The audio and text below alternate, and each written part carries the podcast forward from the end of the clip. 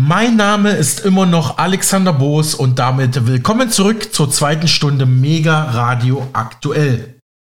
Und damit auch zurück zu unserem heutigen Interview mit dem Facharzt für Innere Medizin Dr. Walter Weber. Der Hamburger Mediziner gehört tatsächlich zu jenen kritischen Menschen, die in der Pandemie eine Hausdurchsuchung über sich ergehen lassen mussten, weil er in der Corona-Zeit Atteste für Menschen ausgegeben hat, die aus gesundheitlich-medizinischen Gründen keine Maske tragen dürfen. Also deshalb, weil er das getan hat, ereilte Dr. Weber leider dieses Schicksal. Im zweiten Teil des Interviews mit mir spricht er allerdings sehr gefasst über diese Vorfälle. Außerdem geht es um seinen kritischen Blick auf die Corona-Pandemie insgesamt. Selbst das weltweit führende und renommierte Medizinfachblatt The Lancet, auf das sich Mediziner aus aller Welt berufen, hat in jener Zeit laut Dr. Weber fragwürdige und fachlich falsche Studien zu Covid-19 veröffentlicht. Absolut spannend ist auch dieser Punkt. Der Mediziner nennt einen schon jahrzehntealten Plan der US-amerikanischen Seuchenschutzbehörde CDC. Dieser Plan würde aufzeigen, wie durch Angst und Panikmache Impfstoffe quasi beworben und an die Bevölkerung gebracht werden sollen. Die CDC hatte ja bei Corona eine tragende Rolle gespielt. Siehe dazu auch Dr. Anthony Fauci. Der Hamburger Dr. Weber kritisiert zudem schwere Nebenwirkungen durch die Corona-Impfungen.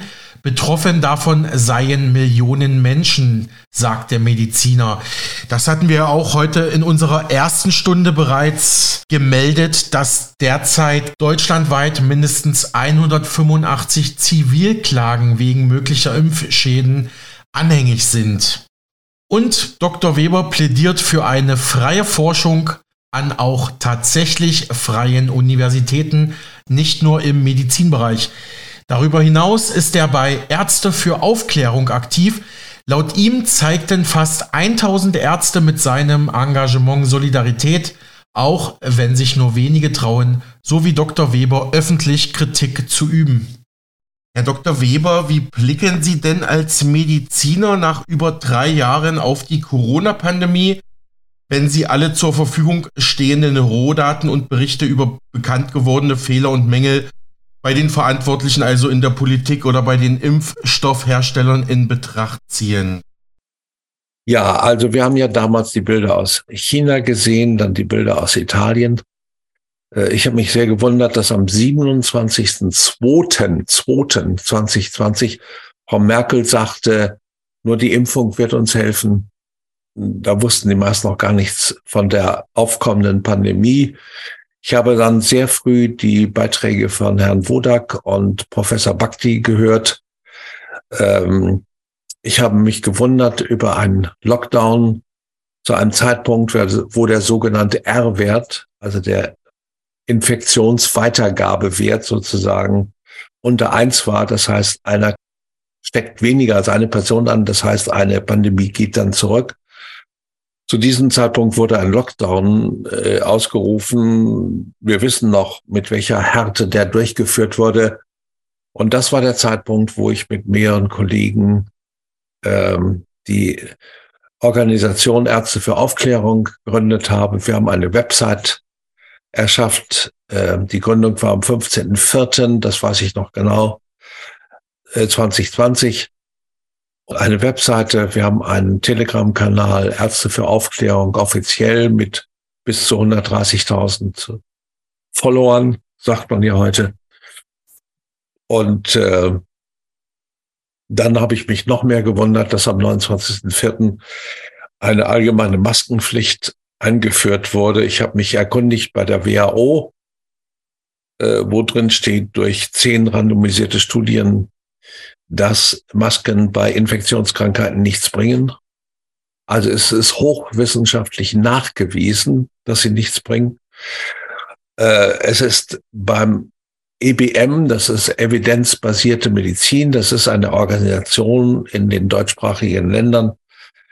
Und die haben klar nachgewiesen, dann, dass die nicht pharmazeutischen Interventionen bei Interve Infektionskrankheiten, die NPIs, Non-Pharmaceutical Interventions, äh, nichts bringen. Äh, also Maske und so weiter und so weiter, dass das alles nichts bringt. Lockdown bringt alles nichts. Also es ist hochwissenschaftlich nachgewiesen und ähm, und da habe ich mich doch sehr gewundert äh, und das war für mich auch der Zeitpunkt, wo die rote Linie überschritten war, wo ich gesagt habe, nee, jetzt jetzt geht's keinen Millimeter mehr weiter und äh, ich bin auf Demonstrationen gefahren. Ich habe meine Meinung offen kundgetan. Äh, hat nicht jedem gefallen, äh, weil ich fand, dass wir Mediziner als Erste aufdecken können, was da läuft. Ich habe mich sehr gewundert über die Diskrepanz zwischen der medialen Hysterie, das war ja eine richtige Hysterie, und den offiziellen Zahlen. Wir wissen heute, dass 2020 ein Jahr mit einer Untersterblichkeit, also die größte Pandemie aller Zeiten, eine Untersterblichkeit. Ich habe dann erfahren, dass die WHO als Aufrufer zur Pandemie äh, 2009 die Kriterien geändert hat. Das heißt, jede Infektionskrankheit, die grenzüberschreitend ist, kann zur Pandemie ausgerufen werden. Und äh, die haben gestrichen, dass vermehrt, also übermäßig Tote auftreten, also eine übermäßige Sterblichkeit sind, haben sie einfach gestrichen. Das heißt, man kann für jeden äh, Infekt, der grenzüberschreitend ist, eine Pandemie ausrufen und dann in die Länder hinein dirigieren. Deutschland hat, glaube ich, 180 Millionen Impfdosen bestellt. Äh, man muss sich das mal vorstellen. Und äh, ja, so nahmen die Dinge dann ihren Lauf. Maskenzwang. Ich habe dann angefangen, Atteste aufzuschreiben für Leute, die äh, Beschwerden bekommen durch die Maske, die ich als Mediziner für unzumutbar halte.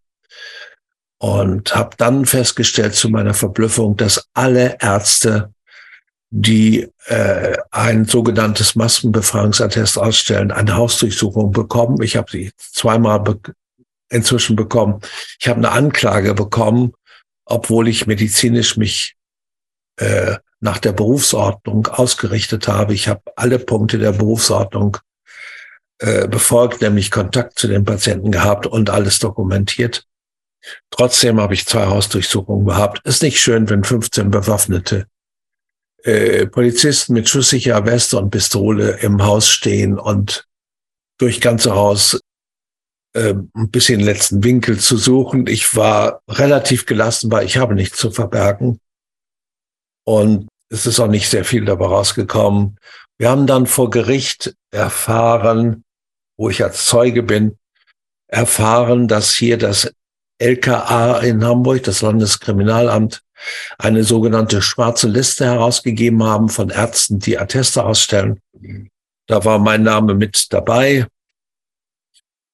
Und außerdem hat das LKA laut Aussage eines Polizisten laut offizieller Aussage eines Polizisten herausgegeben, dass diese Ärzte sich bereits strafbar gemacht haben. Der Urkundenfälschung, das muss man sich mal vorstellen, ist eine staatliche Vorverurteilung und haben das herausgegeben an alle Polizeidienststellen und sozusagen zur Jagd geblasen gegen diese Ärzte. Und das habe ich gefunden, gegen diese Patienten von mir, die Atteste im öffentlichen Bereich gezeigt haben, am Bahnhof bei Demonstrationen oder, oder ist eine richtige Jagd gemacht worden. Und äh, das alles wird sich mit Sicherheit noch juristisch aufgearbeitet. Also wir werden das so nicht stehen lassen. Als äh, ist es schon verwunderlich, dass man als Arzt, ich habe drei Rechtsanwälte, einen Strafverteidiger, einen Zivilverteidiger und jemand im Medizinrecht, Kostet ja auch alles eine Kleinigkeit. Äh, das kann sich auch nicht jeder leisten. Also habe ich mich schon gewundert. Ich meine, ich bin über 50 Jahre im, wie man so schön sagt, Geschäft. Ich habe viele Atteste ausgestellt, sicherlich über 100.000. So einen Zirkus habe ich bisher nicht erlebt, der da gemacht wird. Also gehörten Sie auch zu denjenigen Medizinern, die tatsächlich dann Opfer einer Hausdurchsuchung wurden. Vielen Dank für diese Schilderung, Herr Dr. Weber. Wenn wir jetzt nochmal auf die Corona-Pandemie blicken, welche Rolle spielt dabei der sogenannte CDC-Plan von 2005? Sie schreiben ja darüber im neuen Buch bei Ulrich Mies. Ja, nachdem diese ganze sogenannte Corona-Pandemie weltweit ähnlich ablief. Wir haben dann Bilder gesehen von Reisbauern in Indien mit Maske. War für mich klar, dahinter musste eine Agenda stecken, denn sonst können Sie das nicht weltweit in der gleichen Form orchestrieren. Und ich habe, na, ich sage mal übertrieben, nächtelang recherchiert und bin dann äh, über Amazing Polly aus Kanada auf die Schriften von Glenn Nowak, einem PR-Direktor, einem PR-Direktor der CDC gestoßen aus dem Jahre 2005 und habe mir das Buch besorgen lassen. Ich, äh, inzwischen habe ich es hier, wo das drin steht, auf Seite 88 äh, in dem Buch äh, steht drin der Auf oder der Auftritt von Glenn Nowak wie man eine Impfung besser verkauft. Ich meine, als, dagegen ist prinzipiell nichts einzuwenden. Ein PR-Direktor macht das. Aber der Inhalt hatte es für sich, denn er hat geschrieben, dass man so etwas mit Angst, Panik und Einschüchterung, er hat wirklich geschrieben, Einschüchterung machen muss. Und äh, der, der Sieben-Punkte-Plan war erstens Ausrufung eines sogenannten Killer-Virus. Es wurde versucht, den Wuhan-Virus zu einem Killer-Virus hoch zu jubeln, hätte ich mal da gesagt. Äh, dann zweiter Schritt, nationale bekannte Gelehrte, in Deutschland waren es Drosten und Wieler, verkünden uns, wie schrecklich und schlimm alles werden wird. Ich erinnere mich an den Podcast Nummer sieben von Herrn Wieler beim NDR, wo er wörtlich gesagt hat, es ist schlimm, es ist ganz schlimm. Es ist zum Verzweifeln. Da habe ich gedacht, äh, was, was denn eigentlich? Was denn? Äh, was hier zum Verzweifeln? Äh, habe ich gedacht, ähm, was denn jetzt hier los? Und er hat noch ein zweites gesagt, dass also meine Alarmglocken hat läuten lassen, nämlich wir brauchen jetzt eine Impfung, nur eine Impfung wird uns helfen. Und um schnell eine Impfung zu haben, muss man die Regularien außer Kraft setzen. Was ja inzwischen passiert ist, die ganzen Regularien für diese Impfherstellung sind außer Kraft gesetzt. Und äh, ich weiß als Arzt, wenn man Regularien bei der Herstellung oder Vorbereitung eines Medikaments außer Kraft setzt, was dann für Unheil passieren kann. Und es ist ja auch passiert, diese Impfungen haben massive Nebenwirkungen. Wir sprechen von Zahlen im Millionenbereich an schweren, also arztbekannten Nebenwirkungen. Die genauen Zahlen haben wir noch nicht, aber es ist in einem Millionenbereich offiziell von der KBV herausgegeben. 2,5 Millionen äh, arztbekannte schwere Nebenwirkungen durch die Impfung. Von den Todesfällen wollen wir gar nicht sprechen.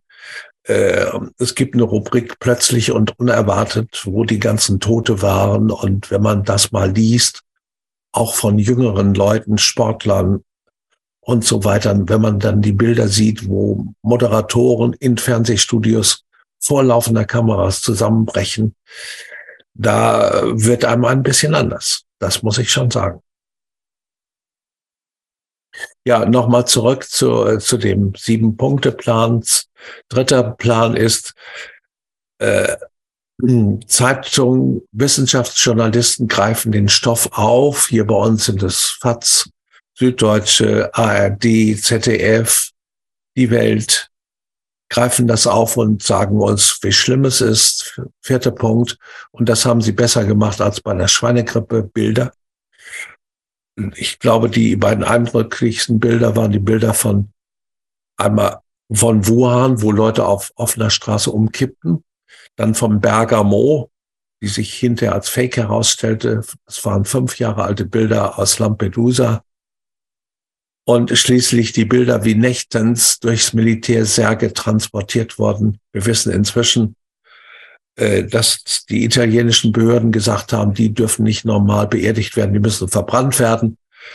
In Italien ist das unüblich. Insofern hat man die in ferner gelegene Krematorien transportieren müssen und dabei hat das Militär geholfen, Inzwischen wissen wir, es waren gar nicht so viele Wagen.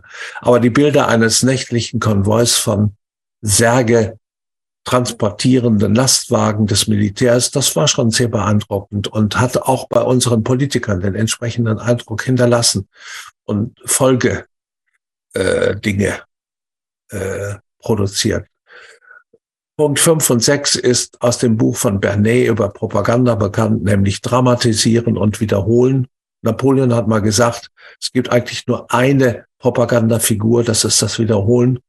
So lange wiederholen, bis aus Lüge Wahrheit wird und jeder das glaubt. Und der siebte Punkt, das war das Auftreten des Weißen Ritters. Das hat er wörtlich geschrieben. The White Knight appears. Das ist die Impfung. Das war 2005. Es ist abgelaufen ab März 2020. Und die Impfung haben wir dann Ende Dezember 21 bekommen und äh, wurde großartig bejubelt. Die Regularien wurden außer Kraft gesetzt. Es gab eine Notfallzulassung äh, für ein experimentelles neues Prinzip, was eigentlich gar keine Impfung ist. Es ist eine Genspritze, eine genmanipulierte, genmanipulierende Substanz mit entsprechenden Auswirkungen, deren Folgen überhaupt noch nicht übersehbar sind und uns bis heute beschäftigen. Und zu mir kommen ganz viele Menschen täglich äh, mit schweren Impfnebenwirkungen bis hin zum Muskelschwund, bis hin zu, äh, ja, äh, zu schweren äh, körperlichen und seelischen Auswirkungen nicht nur bei der sogenannten vulnerablen Gruppe, sondern auch bei Jüngeren. Äh, dann haben wir äh, in, wir haben das geahnt, was dann kommt. Wir haben versucht, die Kinderimpfung zu verhindern. Wir haben zusammen mit vier Juristen, zwei Medizinern, haben wir ein Blatt erstellt. Achtung, Haftungsfalle. Weil äh, die Ärzte kommen ja in die Haftung wenn sie nicht sorgfältig damit umgehen und alle Prozeduren der äh, Aufklärung da beachten, insbesondere bei einer experimentellen Substanz. Und wir wollen insbesondere die Kinder schützen. Wir haben an 60.000 Kinderärzte in Deutschland das verschickt. Reaktion war null. Wir haben vor dieser Impfung gewarnt. Wir haben 150.000 niedergelassene Ärzte angefaxt. Es gibt Firmen, die das machen mit, mit einem Schreiben, wo wir auf die Gefahren dieser Impfung hingewiesen waren. Die Reaktion, Reaktion bei 150.000 Faxen war, Zwei Leute haben sich gemeldet. Einer hat gesagt, alle Achtung, dass sie in der heutigen Zeit sich trauen, sowas zu machen. Einer hat gesagt, nehmen Sie mich bitte aus dem Verteiler. Das war die gesamte Reaktion. Und wir wollten bewusst die Ärzte damit böswillig machen, denn ein Fax, äh, wenn es einmal angekommen ist, da kann man nicht sagen, ich habe das alles nicht gewusst. Und ähm, Insofern werden sich die Ärzte nicht mehr rausreden können. Wir haben das alles nicht gewusst. Sie haben es schwarz auf weiß vorliegen gehabt. Ja, danke für diese Schilderungen und Berichte, Herr Dr. Weber. Nun hatten Sie mir ja im Vorgespräch gesagt, dass etwa 70 Prozent der Ärzte, oder Sie haben es vielleicht auch im Buch geschrieben, dass etwa 70 Prozent der Ärzte dem staatlichen Corona-Narrativ, also dem, dem Dramatisierungsnarrativ gefolgt sind. Jetzt sag ich mal als medizinischer Laie, Mediziner haben doch alle ein ähnliches Studium, eine ähnliche Ausbildung und ähnliche Erfahrungen gesammelt. Wieso gibt es denn überhaupt einen Dissens äh, bei Corona, wenn doch die wissenschaftlichen Fakten und Daten so eindeutig und klar sind, wie immer behauptet wird? Ja, nun müssen Sie äh, sagen, die Medizin schreitet ja fort. Und um auf dem Stand der Wissenschaft zu sein, müssen sie viel Fortbildung machen. Ich bin das gewöhnt aus der Onkologie, wenn sie äh, also wir haben uns zweimal pro Woche fortgebildet, um auf dem Stand der Wissenschaft zu sein. Und äh, als Allgemeinmediziner braucht man sicherlich nicht so viel, aber doch auch eine gewisse Fortbildung müssen Sie machen. Und äh, wenn Sie dann nicht alles mitkriegen, ich meine, die Impfung hat den Propagandabegriff Schutzimpfung bekommen, ja. Und damit denkt man, Impfung ist eine Schutzimpfung. Und als gesagt wurde, wir haben eine Schutzimpfung gegen Corona, denke ich, sind viele Leute, viele Ärzte darauf reingefallen und haben sich nicht informiert. Das ist ja ein völlig neues Wertprinzip, war die mRNA-Technik, die ja völlig anders ist als die übliche Impfung über einen über ein Antigen, das heißt ein Eiweißstoff, gegen den der Körper dann Antikörper bildet, um vor einer drohenden Infektion zu schützen. Hier ist ja das Prinzip völlig anders.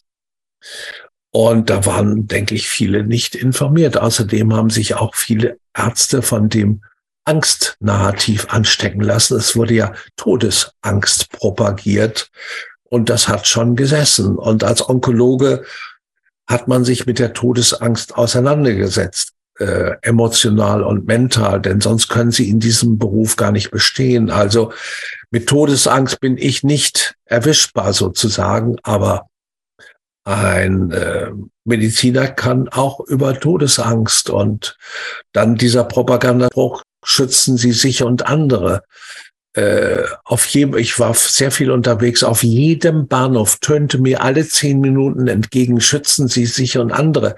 Das ist dieses äh, Propaganda, äh, Mittel der Wiederholung. Ja, die Leute haben wirklich gedacht, durch die Impfung, sogenannte Impfung, schütze ich mich und andere und sind da drauf reingefallen. Und viele haben das dann nicht hinterfragt. Muss ja sagen, äh, wir haben ja auch Alltag.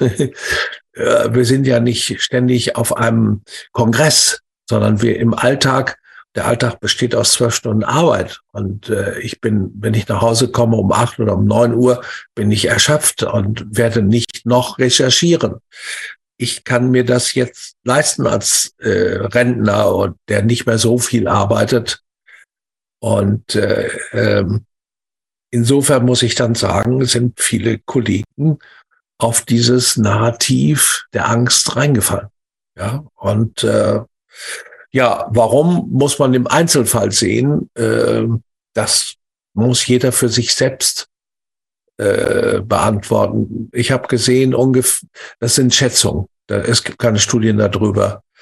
Äh, ich schätze, 20 bis 30 Prozent haben nicht mitgemacht. Ich kenne, habe mittlerweile viele hundert Kollegen kennengelernt. Wir haben damals äh, am 15.04. eine Webseite gemacht und eine Mailadresse, haben sehr viele Zuschriften bekommen, haben dann aufgeschrieben, wer uns unterstützt, sind dann auf etwa 800 Mediziner gekommen und 2000 Unterstützer haben das öffentlich gemacht auf der Webseite, weil, weil das ja Eindruck macht.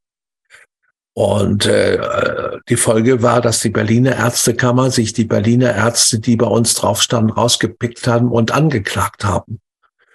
Äh, daraufhin haben wir die Unterstützerliste von der Website äh, gezogen. Und äh, ja, und viele Leute haben dann gesagt, sie möchten nicht mehr auf so einer Liste erscheinen. Und haben gesagt, wir unterstützen das, aber wir möchten nicht sichtbar sein.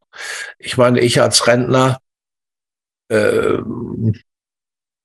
kann mir in einem gewissen Rahmen das erlauben, aber wenn ich 40 bin, die Praxis abzahlen muss, Kinder auf der Uni habe, mein Haus gerade äh, bezogen habe, bin ich in einer ganz anderen Drucksituation. Und es gibt die Leute, die die Existenz verloren haben, von Ärzten weiß ich es nicht, aber ich weiß es von Leuten aus dem Pflegeberuf, die ganz schlicht einfach ausgeschmissen wurden, weil sie nicht mitgemacht haben und ihren Job verloren haben und ihre Existenz verloren haben.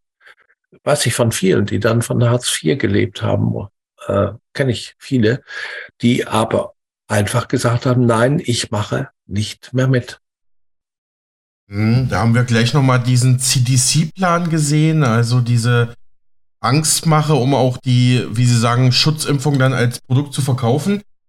Ähm, Herr Dr. Weber, erlauben Sie mir noch eine Nachfrage. Wenn Sie sagen, Sie haben sich massiv bei Corona fortgebildet, ich habe nämlich in meinem Freundeskreis auch einen Freund, der Naturwissenschaftler ist, zwar kein Mediziner, aber eben auch aus dem naturwissenschaftlichen Bereich, macht gerade seinen Doktor. Und er hat sich bei Corona, wie er sagte, auch äh, ständig fortgebildet und mir ständig neue Studien von Harvard, von Yale, von der Johns Hopkins etc. zukommen lassen. Alles Studien, die angeblich beweisen würden, dass Corona doch extrem tödlich und extrem gefährlich sei. Ich habe ihm immer wieder widersprechende Studien und Artikel geschickt, die hat er aber immer abgetan. Äh, zwei Fragen dazu. Wie schätzen Sie solche Studien in der Frühphase der Pandemie ein? Und wem soll ich denn jetzt als Nichtmediziner glauben? Ja, verstehen Sie meinen Punkt? Ja, ja, natürlich. Das war sehr schwierig, weil die äh, offizielle Meinung war, dass es die schlimmste Pandemie aller Zeiten hat ja Frau Merkel auch offiziell gesagt, dass das das schlimm herausragendste, herausforderndste Ereignis seit dem Zweiten Weltkrieg sei. Das hat sie ja öffentlich verkündet. In den Staatsmedien, ARD, ZDF wurde es ständig so verkündet. Ich meine, als Laie kann ich mir gut vorstellen, dann äh, wird es schwierig. Äh, der Uli Mies, der dieses Buch geschrieben hat, hat gesagt, wer noch ARD und ZDF sieht, ist für uns nicht erreichbar, für Gegenargumente nicht erreichbar. So, nun zu den anderen Arbeiten.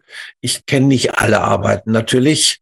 Ich weiß nur, dass Herr Professor Ioannidis von der Stanford Universität früh die Literatur gesichtet hat, früh die epidemiologische Lage gesichtet hat und hat gesagt, die Todesrate hierbei ist 0,14 Prozent, äh, geht nicht über eine mittelschwere Grippe hinaus. Äh, und das war nun ein, der ist der meistzitierte Autor der Welt. Ich weiß von Publikationen, selbst in so renommierten Blättern wie Lancet, dass sie getürkt worden sind. Ähm, man muss wissen, damit eine Impfung in dieser Umfang propagiert werden kann, darf es keine anderen Medikamente geben. Es gibt sie aber, zum Beispiel das Hydroxychloroquin. Und also musste man das madig machen. Man hat eine Studie aufgelegt mit der zehnfach üblichen Dosis. Es gab vermehrt Todesfälle dadurch, durch, durch diese Studie. Und dann hat man gesagt, wir haben durch eine Studie nachgewiesen, dass dieses Medikament gefährlich ist, hat aber verschwiegen, dass man die zehnfach übliche Dosis, wissen Sie, wenn Sie jeden Tag äh, äh, ein Kilo äh, Zuckerersatz nehmen. Ich glaube, das würde Ihnen dann auch nicht bekommen. Und äh, hat das im Lancet publiziert und dann ist man dem auf die Schliche gekommen, dass das ja eine völlige Überdosierung, damit eine völlig unseriöse Studie war, nachzulesen über all diese ganzen Sachen sehr gut in dem Buch von Robert Kennedy, das wahre Gesicht des Dr. Fauci, der hat das genau aufgeschlüsselt mit wissenschaftlichen Stellen, wie hier getürkt wurde. Dieses Buch könnten Sie Ihrem Freund mal geben, dann sieht er genau, was wahre Wissenschaft und was getürkt ist. Und äh, wenn Sie dann jemanden nicht überzeugen können, dann können Sie nicht überzeugen, dann lohnt es sich auch nicht. Äh, äh, Corona wurde ja zu einer richtigen Religion. Zu, äh, man sprach ja von Corona-Gläubigen und von Corona-Leugnern. Es wurde ja äh, die äh, die Mittel der Propaganda wurden ja richtig hochgefahren. Das Framing Corona-Leugner, Impfgegner, ich habe also alle Titel und Ehrenzeichen bekommen, Nazi, ich gehe mit Rechtsextremen Hand in Hand und so weiter und so weiter. Und äh, es wurden alle Methoden der Propaganda hochgefahren, um die Leute, die eine andere Meinung zu haben, ins Abseits zu drängen, auszugrenzen, zu diffamieren, madig zu machen. Und äh, ja, wer soll als Laie das dann noch unterscheiden können? Und äh, äh, es kam dann, wenn man dann irgendwas anderes gesagt hat, wurde man sofort unterbrochen, hat gesagt, also diese Argumente der Corona-Leugner, da, da rede ich gar nicht mehr drüber. Es wurde so gesagt, mit den Leuten kann man gar nicht mehr reden. Ja, es wurden die Leute, die auch wirklich was zu sagen haben, wie Wodak, Bhakti etc. pp. wurden medial ausgegrenzt. Das letzte Opfer der Ausgrenzung war die Ulrike Giro, die das Buch geschrieben hat, wer schweigt, wer schweigt, stimmt zu, ja.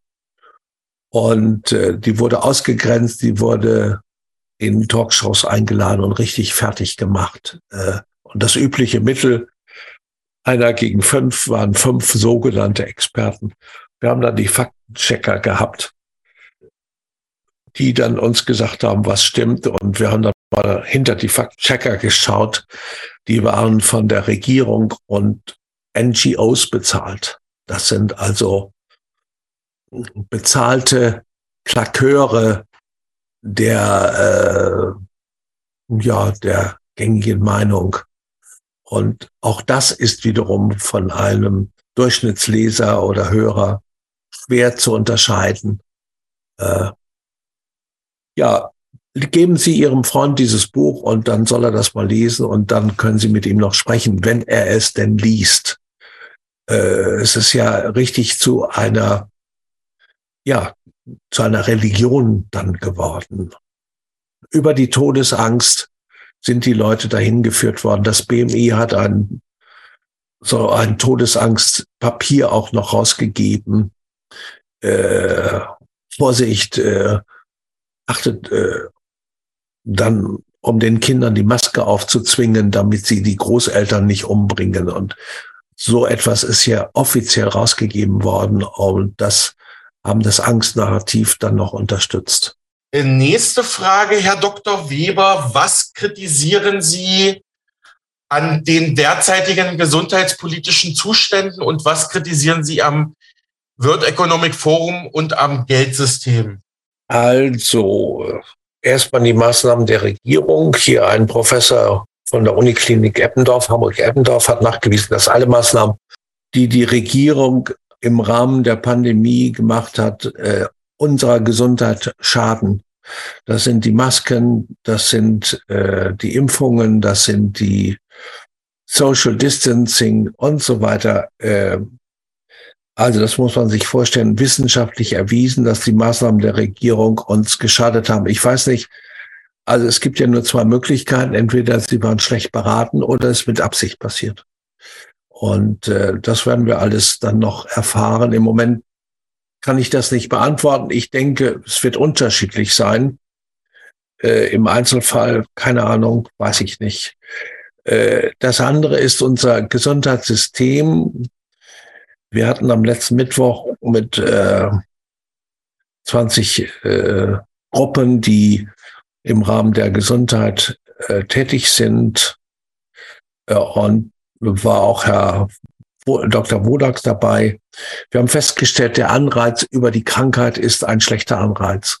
Das heißt also, je kränker jemand ist, umso besser bezahlt wird der Arzt und umso mehr Geld bekommen die Krankenkassen.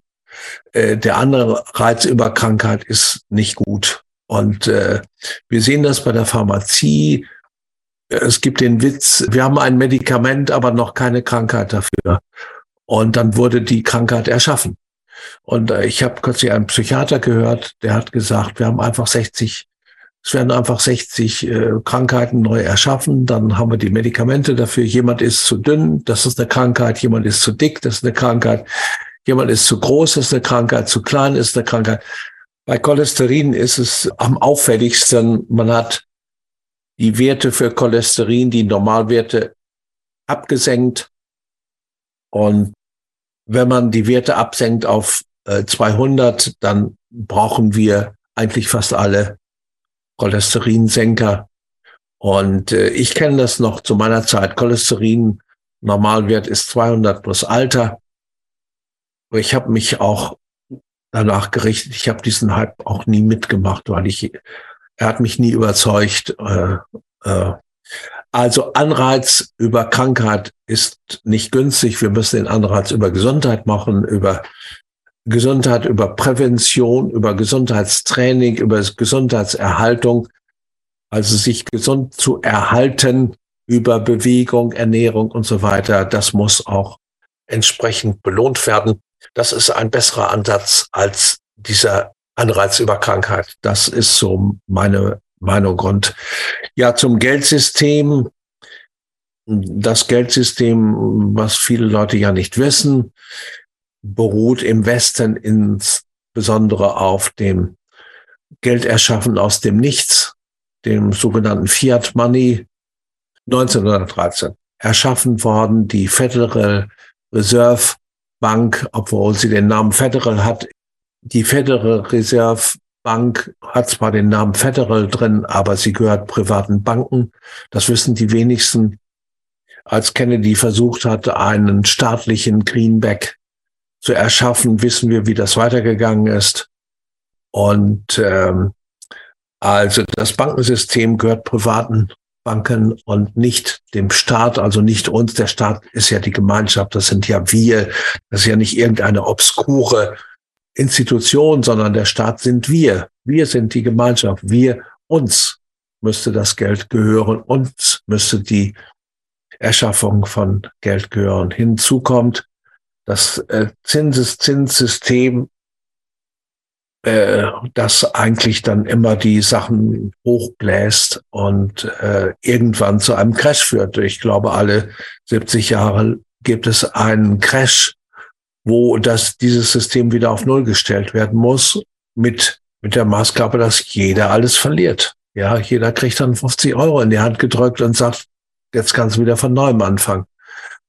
Und ähm, insofern muss das ganze Geldsystem überdacht werden. Ich habe, ich bin kein Fachmann auf dem Gebiet, äh, was man, ich bin Mediziner und ich sehe nur, wie das Geldsystem äh, irgendwann immer an sein Ende kommt. Wir hatten 1929 den Black Friday.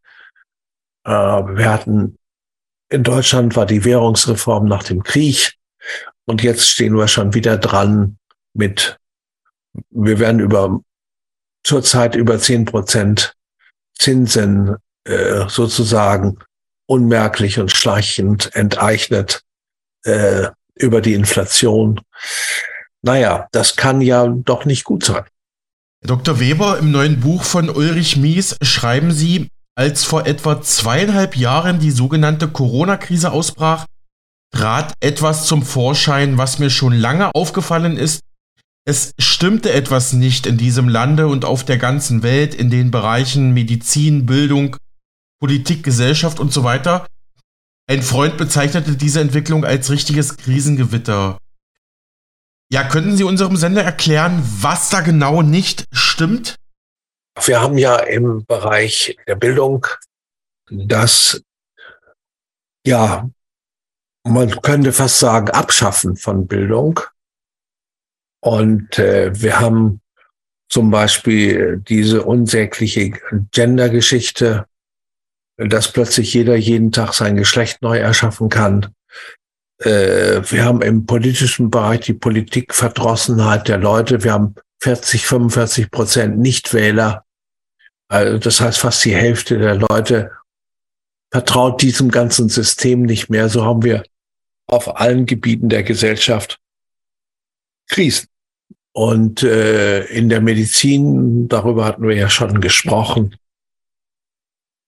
Insofern ist das ein gesamtgesellschaftliches Phänomen. Wir haben gesehen, dass unter dieser sogenannten Corona-Pandemie Eigenschaften ausgebrochen sind, die wir gedacht haben, dass sie gar nicht mehr möglich sind, nämlich denunzieren. Also die Leute haben denunziert, die haben gehorcht, die haben sich unterworfen, die haben alles mitgemacht, äh, die haben die eigenen Leute ausgegrenzt. In Familien, es wurden Leute zu Weihnachten ausgegrenzt. Du bist nicht geimpft, du trägst keine Maske, du kannst nicht zu uns kommen. Das äh, und das muss ja latent schon vorhanden gewesen sein. Das kann ja nicht auf einmal so ausgebrochen sein. Und in der Gesundheit das kann ich am besten beurteilen, ist aus der Heilkunst Medizin ist ja Heilkunst, ganzheitliche Heilkunst. Wir haben ja nicht nur Krankheiten, wir haben ja auch Menschen, die diese Krankheiten haben. Und äh, ein Freund von mir spricht von Maschinenmedizin. Ähm, der Mensch ist ja keine Maschine. Wir haben ja Körper, Geist und Seele. Es wird immer gesagt und aber nie danach in der Medizin gehandelt. Aus einer Heilkunst wurde eine Pillenverschreibung. Ja, sag mir dein Symptom und ich gebe dir eine Pille. Und Menschen, insbesondere ältere Menschen, kommen aus dem Krankenhaus, haben 16 verschiedene Pillen auf dem Zettel. Da, wie soll das einer nehmen? Das, selbst wenn man den ganzen Tag damit beschäftigt wäre, das würde man ja gar nicht schaffen. Jede Untersuchung weiß, dass mehr als eine Pille regelmäßig pro Tag zu nehmen kaum jemand schafft. Ja. Und dann kommen die Leute mit roten, weißen, blauen, grünen Pillen aus dem Krankenhaus und äh, denken, wenn ich eine Pille nicht nehme, dann sterbe ich. Also äh, die Ausbildung an der Uni ist zu einer pharmazeutischen Ausbildung degradiert worden. Wir haben an der Uni die unsägliche Drittmittelbeschaffung. Also das ist auch ein Unwesen, denn mit Drittmittelbeschaffung äh, bediene ich den, der das Geld gibt und werde dadurch äh, korrumpiert.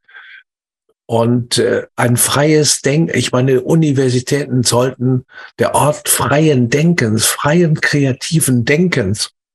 Wir können nicht auf neue Sachen kommen, wenn wir nicht frei, also wenn zumindest an der Uni die Leute wirklich frei denken können. Also Drittmittel muss aus Unis verbannt werden. Das ist ein Übel. Und dann ist eben weniger Geld da, aber immerhin frei, eine freie äh, ja, ein freier Ort des Denkens.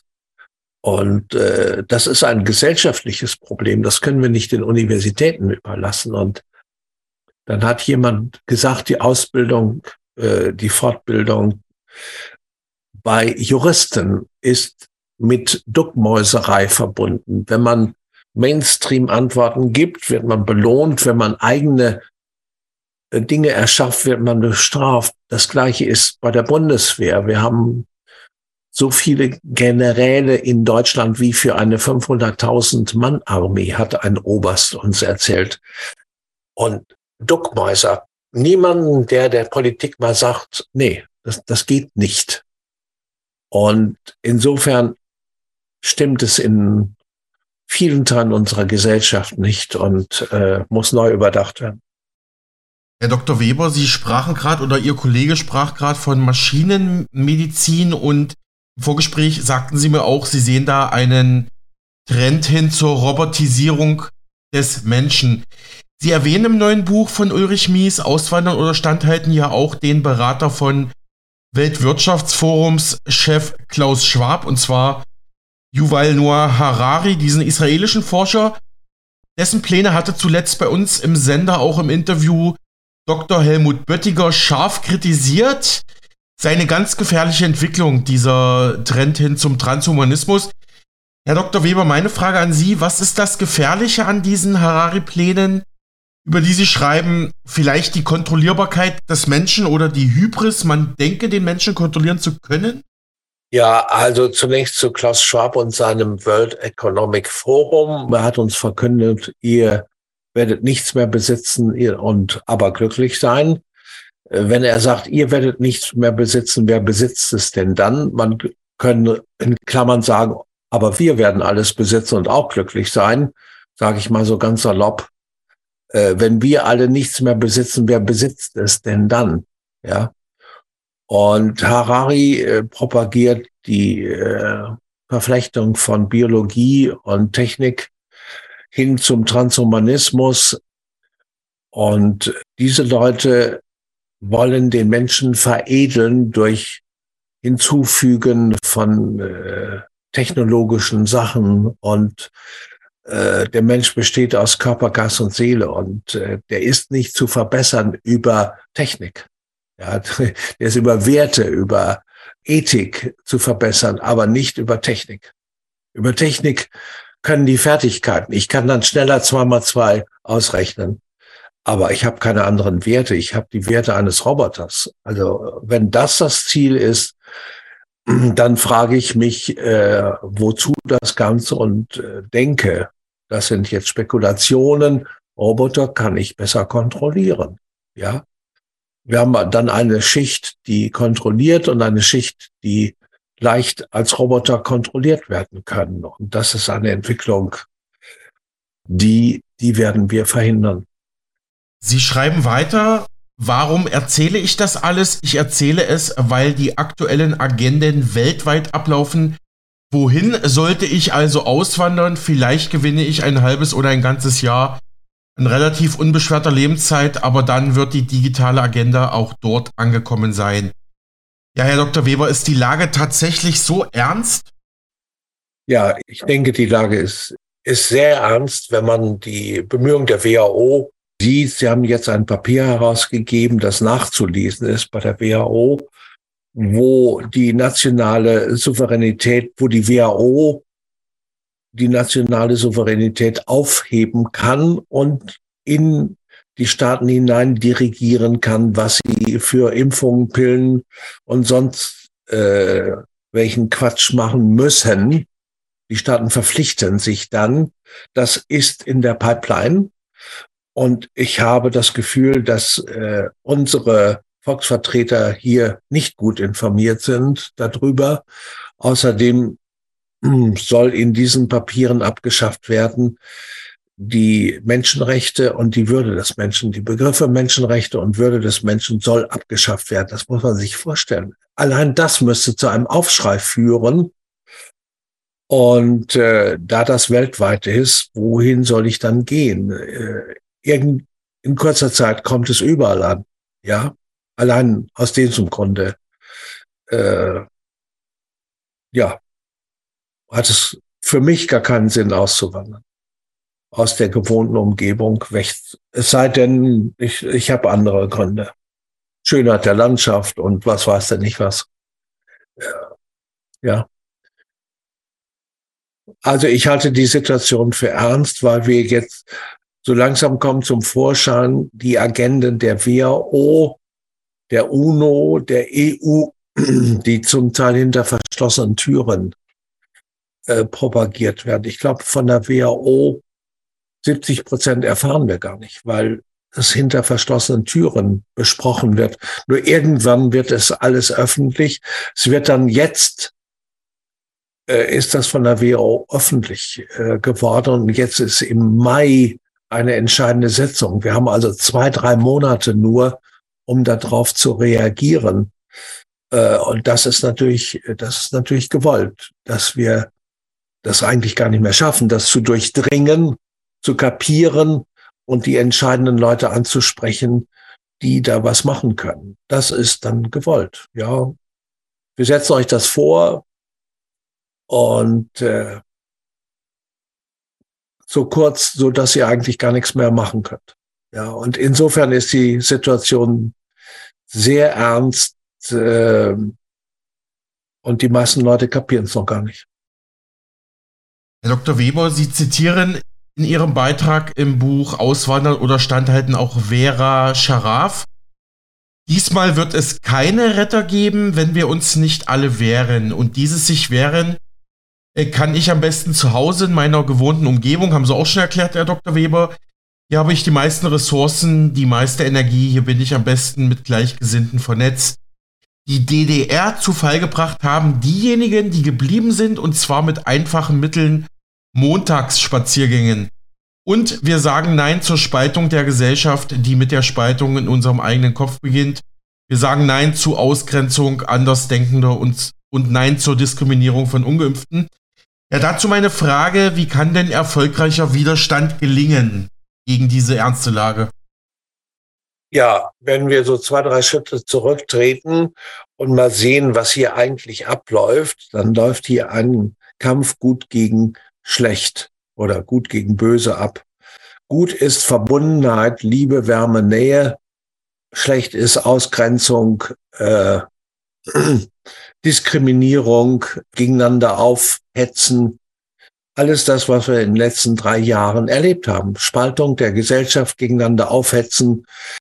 Ein Funktionärsarzt hat gesagt, wir erleben eine Tyrannei der Ungeimpften. Ja, ich meine, was ist das? Das ist Aufhetzen. Wir hatten schon, wir sind zum Glück darüber hinaus, wir hatten fast eine Progromstimmung. Progromstimmung, wo wir als Andersdenkende, nicht geimpfte, die nicht alles hinnehmen, ausgegrenzt, diffamiert, diskriminiert wurden. Und Vera Scharaf hat gesagt, diesmal gibt es keine Retter von Ost, diesmal müssen wir das selbst in die Hand nehmen. Und sie hat so schön gesagt, äh, wie hat sie gesagt, never again is now. Das heißt, es darf niemals wieder passieren, aber das ist jetzt. Das läuft jetzt ab. Wir müssen jetzt aufstehen und uns wehren. Und dazu sage ich, die Spaltung beginnt im eigenen Kopf. Ich muss schauen, wo diffamiere, ausgrenze ich andere Leute, äh, dass ich mich darin übe, in Verbundenheit, Liebe, Wärme, Nähe auch jetzt Andersdenkende nicht ausgrenze, jetzt von meiner Seite aus wiederum. Äh, und äh, so kann erfolgreicher Widerstand, denke ich, äh, gelingen, dass wir bei uns selbst anfangen, uns vernetzen mit gleichgesinnten Leuten, friedlich vorgehen. Und ja, ich denke, so kann erfolgreicher Widerstand gelingen. Und von den Montagsspaziergängen der DDR wissen wir ja, dass mit einfachen Mitteln gewaltfrei äh, Widerstand gelungen ist. Das wissen wir ja. Ja, Sie haben gerade das Denunziantentum angesprochen. Das war ja teilweise so, dass äh, Menschen ihre Nachbarn äh, verpfiffen haben, sage ich mal, weil die eben auch bei diesen Spaziergängen, Friedens- oder Montagsspaziergängen mitgemacht haben. Aber darum haben Sie ja gesagt, Herr Dr. Weber, wir müssen wieder zurück zur Menschlichkeit, zur Wärme, zur Liebe. Abschließende Frage und schon mal vielen Dank für Ihre Zeit. Ähm, ja, noch einmal die Frage, wie kann erfolgreicher Widerstand gelingen? Äh, Sie schreiben, ich bleibe hier, weil es unser Land ist. Wir müssen es uns zurückholen. Diejenigen, die bereit sind, sich zu wehren gegen das Unrecht der sogenannten Big Player, werden gewinnen. Denn Wahrheit, Gerechtigkeit und Freiheit sind auf ihrer Seite. Sie brauchen allerdings auch manchmal einen langen Atem, denn es kann länger dauern. Ja, also ich habe mich sehr damit beschäftigt, wie können wir mit der Situation zurechtkommen. Ich bin unter anderem auf das Buch von Gene Sharp, äh, Sharp mit SH geschrieben, S-A-A-R-P, Gene Sharp, von der Diktatur zur Demokratie gestoßen, ein Leitfaden zur Befreiung. Der hat klar gesagt, Gewalt hat noch nie zum Erfolg geführt. Wir sehen das bei der französischen Revolution klassisch. Da ist mit Gewalt eine Befreiung erfolgt und zum Schluss hatten sie Napoleon, da war noch mehr Gewalt, nämlich Krieg in ganz Europa. Und äh, das kann nicht ein Mittel sein, weil der Staat in der im Punkto Gewalt immer der Stärkere ist. Ähm, und in diesem Ratgeber finden wir praktisch für jeden die Möglichkeit, äh, Widerstand zu leisten. Der eine verteilt Flyer, der andere erschafft Flyer. Hier, Leute gehen auf Montagsspaziergänge und so weiter und so weiter. Und wir sind überzeugt, dass wir für Verbundenheit eintreten und wir wehren uns gegen das Unrecht der sogenannten Big Player, die, wo es um Profit und Macht und Kontrolle geht. Äh, das können wir nicht gebrauchen, wenn wir unsere Werte verteidigen, Verbundenheit, dann brauchen wir keine Kontrolle. Ich brauche keine Kontrolle, nur jemand, der schwach ist, braucht Kontrolle.